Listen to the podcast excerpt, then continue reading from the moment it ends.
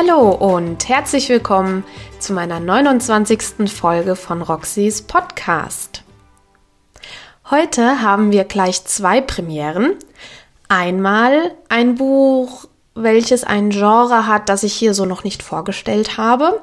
Deshalb bin ich total gespannt, was ihr von der Folge und natürlich auch von dem Buch halten werdet. Und zum anderen haben wir am Ende der Sendung, wie angekündigt, ein paar weitere Stimmen, die hier in meinem Podcast zur Sprache kommen. Mehr dazu aber dann am Ende der Folge. Und zwar habe ich vom Bloggerportal ein Rezensionsexemplar erhalten, worüber ich wirklich sehr, sehr glücklich bin und war. Und zwar handelt es sich um das Buch von Beth Macy, Dopesick. Wie Ärzte und die Pharmaindustrie uns süchtig machen. Tiefe und dringend benötigte Einblicke in das dunkle Herz Amerikas, hat Tom Hanks dazu gesagt.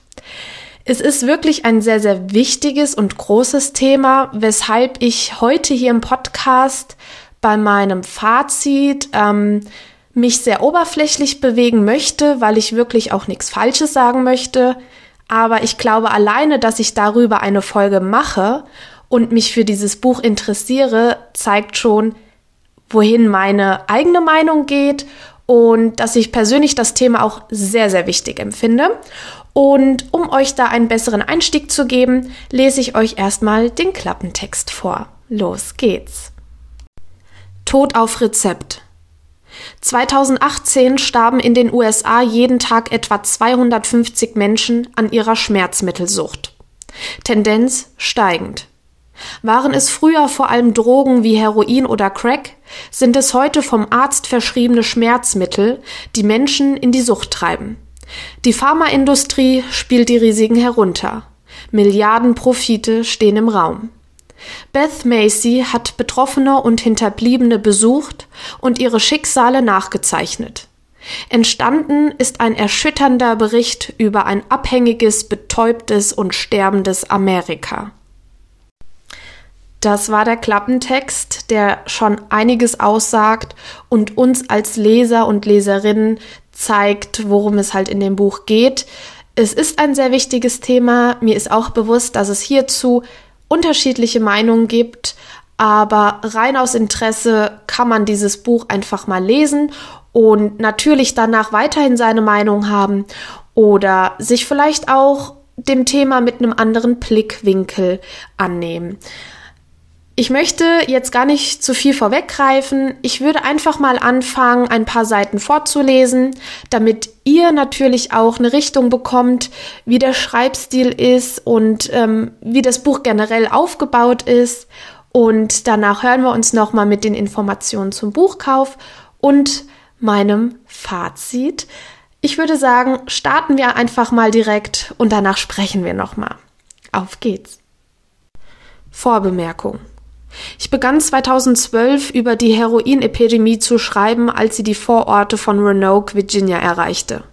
Ich hatte dort bereits zwei Jahrzehnte lang für die Roanoke Times über marginalisierte Familien berichtet, vor allem solche aus der Innenstadt. Als ich zum ersten Mal über den Heroinkonsum in den Außenbezirken schrieb, waren die meisten Familien, mit denen ich sprach, derart beschämt darüber, dass sie sich keinesfalls öffentlich äußern wollten. Fünf Jahre später, als ich mein Buch fertigstellte, waren fast alle damit einverstanden, dass ich ihre Namen nannte. Mit Ausnahme einiger weniger, die fürchteten, dadurch ihre Jobs aufs Spiel zu setzen und ihre Familien in Gefahr zu bringen. Diesen Familien, die ich 2012 kennenlernte und die mir gestatteten, sie zu begleiten, während zugleich ihre Angehörigen in Rehabilitationsmaßnahmen und im Gefängnis steckten, sich um Genesung bemühten oder Rückfälle erlitten, verdanke ich sehr viel. Ebenso dankbar bin ich für Einblicke, die mir mehrere Familien, Anwälte und Ersthelfer im ländlichen Virginia gestatteten. Als ich auftauchte, kämpften sie bereits seit mehr als 20 Jahren ohne viel Aufhebens gegen diese Seuche. Zahlreiche Mitarbeiter der Strafverfolgungsbehörden, von denen einige ihre eigenen Angehörigen wegen Drogenhandels verhaftet hatten, lieferten mir sowohl vertrauliche als auch offizielle Informationen. Das gleiche trifft auf Ärzte und Pflegepersonal zu, die selbst nach 14 Stunden Schichten glaubten, sie hätten ihren Job nicht richtig gemacht, wenn sie nicht dazu beitrugen, die Geschichte dieser Epidemie zu erzählen. Einige meiner Gesprächspartner starben, bevor ich dazu kam, meine Notizen zu transkribieren. Einer von ihnen beging nach einem Rückfall Suizid, da er fürchtete, seine Frau, die er über alles liebte, würde sich von ihm scheiden lassen. Wenn sie das je herausfindet, jagt sie mich zum Teufel, gestand er mir. Ich bin aufgeschmissen. Hinterbliebene hielten selbst in ihren schwersten Stunden den Kontakt zu mir aufrecht. Sie simsten, riefen mich an oder meldeten mir Fotos, noch lange nachdem ihre Lieben den Kampf verloren hatten. Eine Frau bat mich um die Aufnahme meines Interviews mit ihrem Lebensgefährten, so sehr sehnte sie sich danach, seine Stimme wiederzuhören.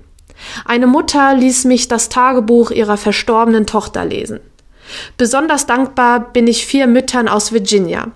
Christy Fernandez, Ginger Mumpower, Jamie Waldrop und Patricia Mehrmann. Mehr als alle anderen halfen sie mir, die Facetten einer indäquaten Strafjustiz zu verstehen, die häufig sogar medizinischen Erkenntnissen zuwiderläuft, und ein Gesundheitssystem zu durchschauen, das einerseits nach wie vor starke Schmerzmittel in hohen Dosen verabreichen lässt, andererseits versucht, mit noch mehr Medikamenten die so erzeugte Sucht zu bekämpfen.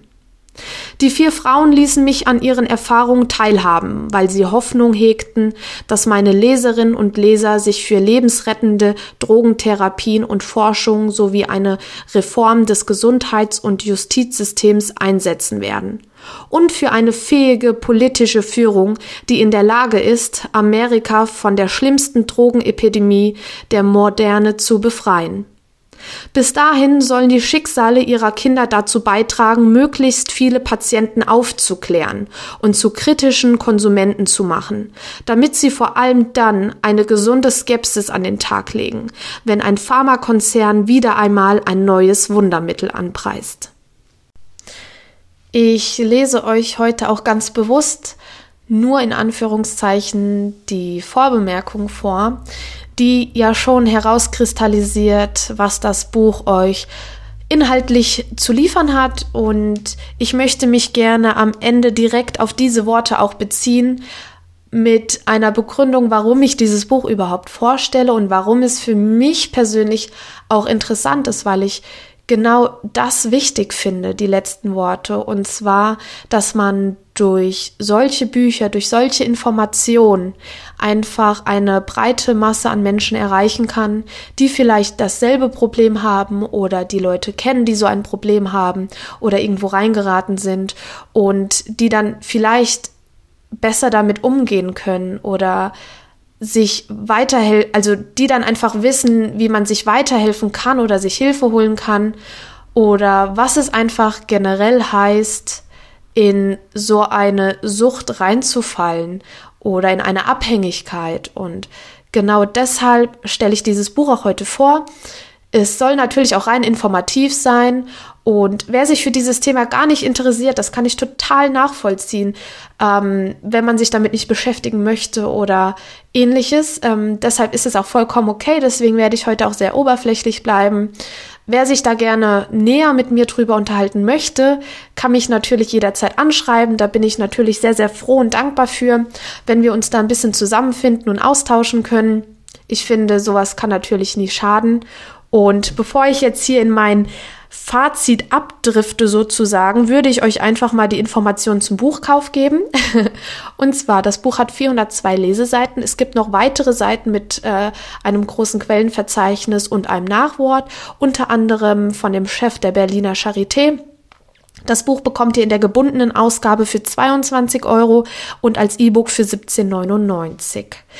So, jetzt kommen wir zu meinem Fazit. Ich habe ja eben schon ein bisschen was angeschnitten und greife da jetzt einfach auch noch mal ein bisschen drauf zurück. Ähm, wie sicherlich aufgefallen ist, ein solches Buch gab es bei Roxys Podcast bisher noch nicht. Ob es jetzt eine Folge von mir im Podcast ist oder in meinem Feed auf Instagram. Ich bin persönlich jedoch sehr, sehr interessiert an den verschiedensten Dingen und bin auch ehrlich gesagt sehr interessiert daran, was mit der Pharmaindustrie ist, was mit den Leuten gemacht wird, sei es mit Antibiotika, Medikamenten generell. Da ist jeder für sich selber eingestellt. Das ist auch vollkommen okay so. Das ist für mich vollkommen okay so. Da soll jeder wirklich so nach seiner eigenen Nase gehen, was jeder für sich selber richtig, für richtig hält.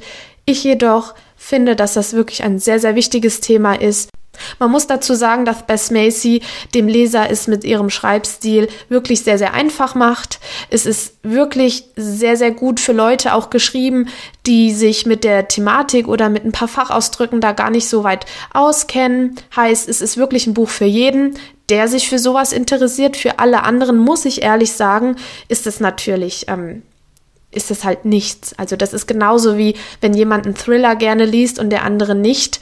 Äh, warum sollte der sich dann Thriller holen, ja?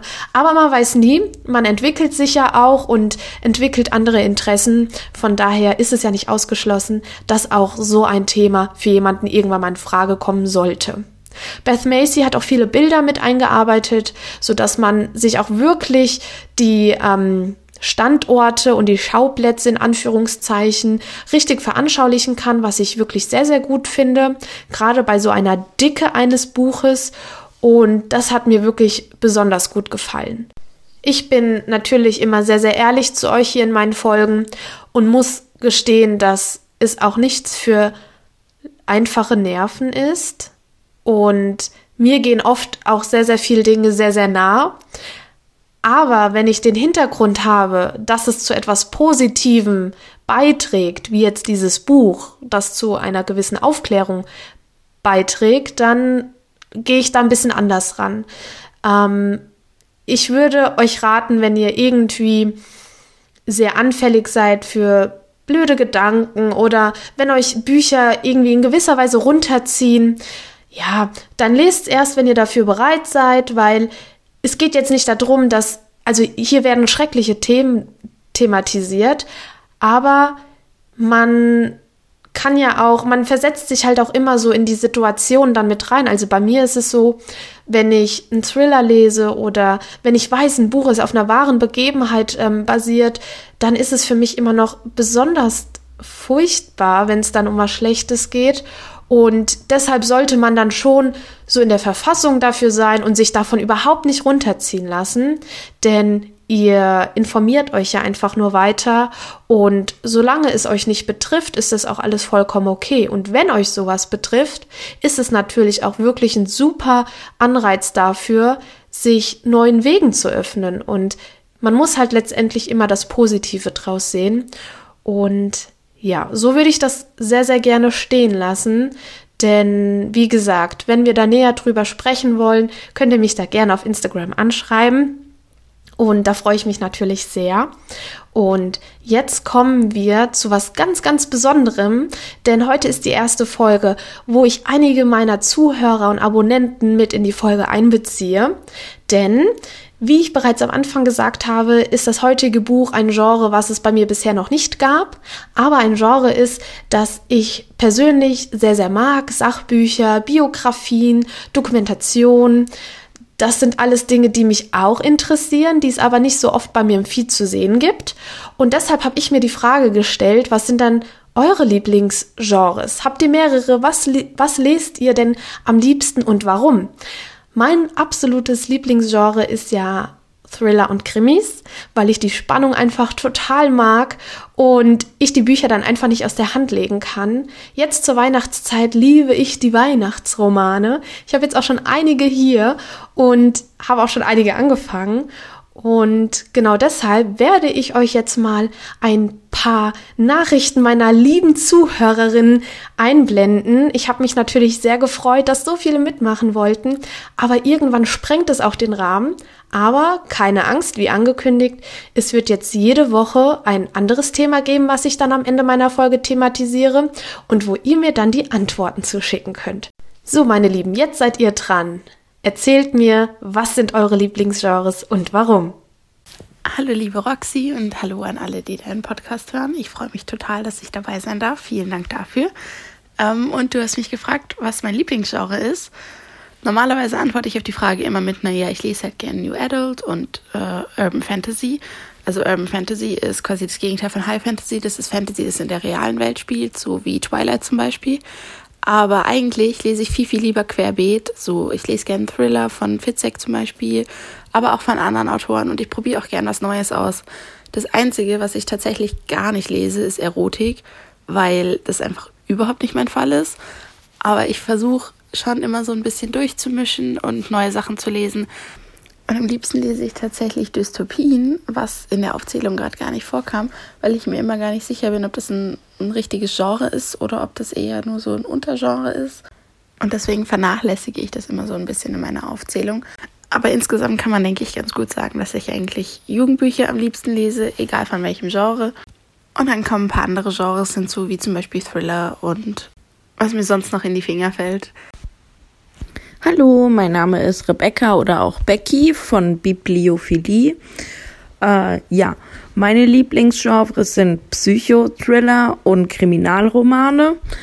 Warum? Also ich finde es immer wieder faszinierend, was sich so Autoren einfallen lassen und was für teilweise kranke Ideen und Fantasien die haben. Und ich finde es einfach unheimlich toll, mit den Protagonisten mitzufiebern und zu rätseln, wer denn jetzt der Täter ist. Was ich aber auch gerne lese, sind Fantasy-Romane und New Adult. Warum kann ich eigentlich gar nicht so genau sagen, aber ich lese auch gerne. Hi, mein Name ist Talina Leandro. Ich bin Autorin und auf Instagram findet ihr mich unter Talina Leandro Autorin. Mein Lieblingsgenre ist Romantic Thrill. Warum? Ich liebe es, in spannende Geschichten abzutauchen, die mich gruseln lassen, in der mir vor Schreck das Herz stillsteht, in der ich kaum wage, die Seite umzublättern und zu lesen, wie es weitergeht. Ich liebe aber auch Liebesgeschichten, zum Beispiel von Nicholas Sparks. Ich bin ein Mensch, der gerne in die Gefühlswelt abtaucht, der mit dem Protagonisten leidet, der mit dem Protagonisten liebt und sich umso mehr über ein Happy End freut. Und genau das alles ist in diesem Genre vereint. Und das ist auch der Grund, warum ich es so liebe. Ich habe mich entschieden, in diesem Genre zu schreiben. Und am 28. November kommt mein Debütroman auf den Markt. Er heißt Grenzenlos im Schatten der Nacht. Und er wird euch entführen. In eine Welt voll Spannung, in eine Welt voll Versuchung, in eine Welt voller Leid und voller Liebe. Ich bin gespannt, wer von euch sich traut, in diese Welt einzutauchen. Ihr werdet nicht glauben, was euch dort erwartet. Lasst euch überraschen. Eure Talina. Hallo alle zusammen, hier ist Melissa und Melanie vom Instagram-Account Hotzens Duo. Unser Lieblingsgenre ist New Adult, aber eigentlich alles, was mit Liebesromane zu tun hat. Und darauf bracht hat uns die Again-Reihe von Mona Carsten und Maybe Someday. Mittlerweile lesen wir aber auch ab und zu Fantasy bzw. Romantasy, und unsere Lieblingsreihe in dem Genre ist die Lux-Reihe. Viel Spaß noch bei Roxys Podcast. Hallo, ich heiße Helene und bin von Büchereulenleserin. Am liebsten lese ich äh, Fantasy-Bücher einfach, weil du der, dem Alltag entfliehen kannst und du lernst immer mal wieder was Neues kennen. Es gibt interessante Welten, in die du eintauchen kannst und auch immer wieder verschiedene Wesen, denen du begegnest. Hallo, mein Name ist Sandra Rehle. So bin ich auch hier bei Instagram unterwegs und meine zwei Lieblingsgenres sind äh, romantische Geschichten und auch Fantasy lese ich sehr gern, denn ich möchte mich beim Lesen gern unterhalten lassen. Und zwar auf eine gute und positive Art, sodass ich mich danach besser fühle und nicht ähm, Angst haben muss oder anfangen muss, mich zu gruseln, weil es ähm, zu viel Grausamkeit in den Büchern und in den Geschichten vorkommt. Ja, genau. Vielen, vielen Dank an alle, die heute teilgenommen haben. Ich habe mich wirklich sehr, sehr darüber gefreut und fand wirklich jede einzelne Nachricht, die ich erhalten habe, wirklich so informativ und so spannend zum Zuhören. Und einiges konnte ich irgendwie dann auch total nachvollziehen, obwohl es gar nicht so meine Genres sind, wie zum Beispiel als über das Thema Fantasy gesprochen wurde. Ich freue mich auf jeden Fall sehr, dass ihr mitgemacht habt und freue mich aber auch auf nächste Woche, wenn es dann weitergeht. Jetzt wünsche ich euch noch einen wundervollen Sonntag, genießt es und wir hören uns nächste Woche. Bis dann, macht's gut!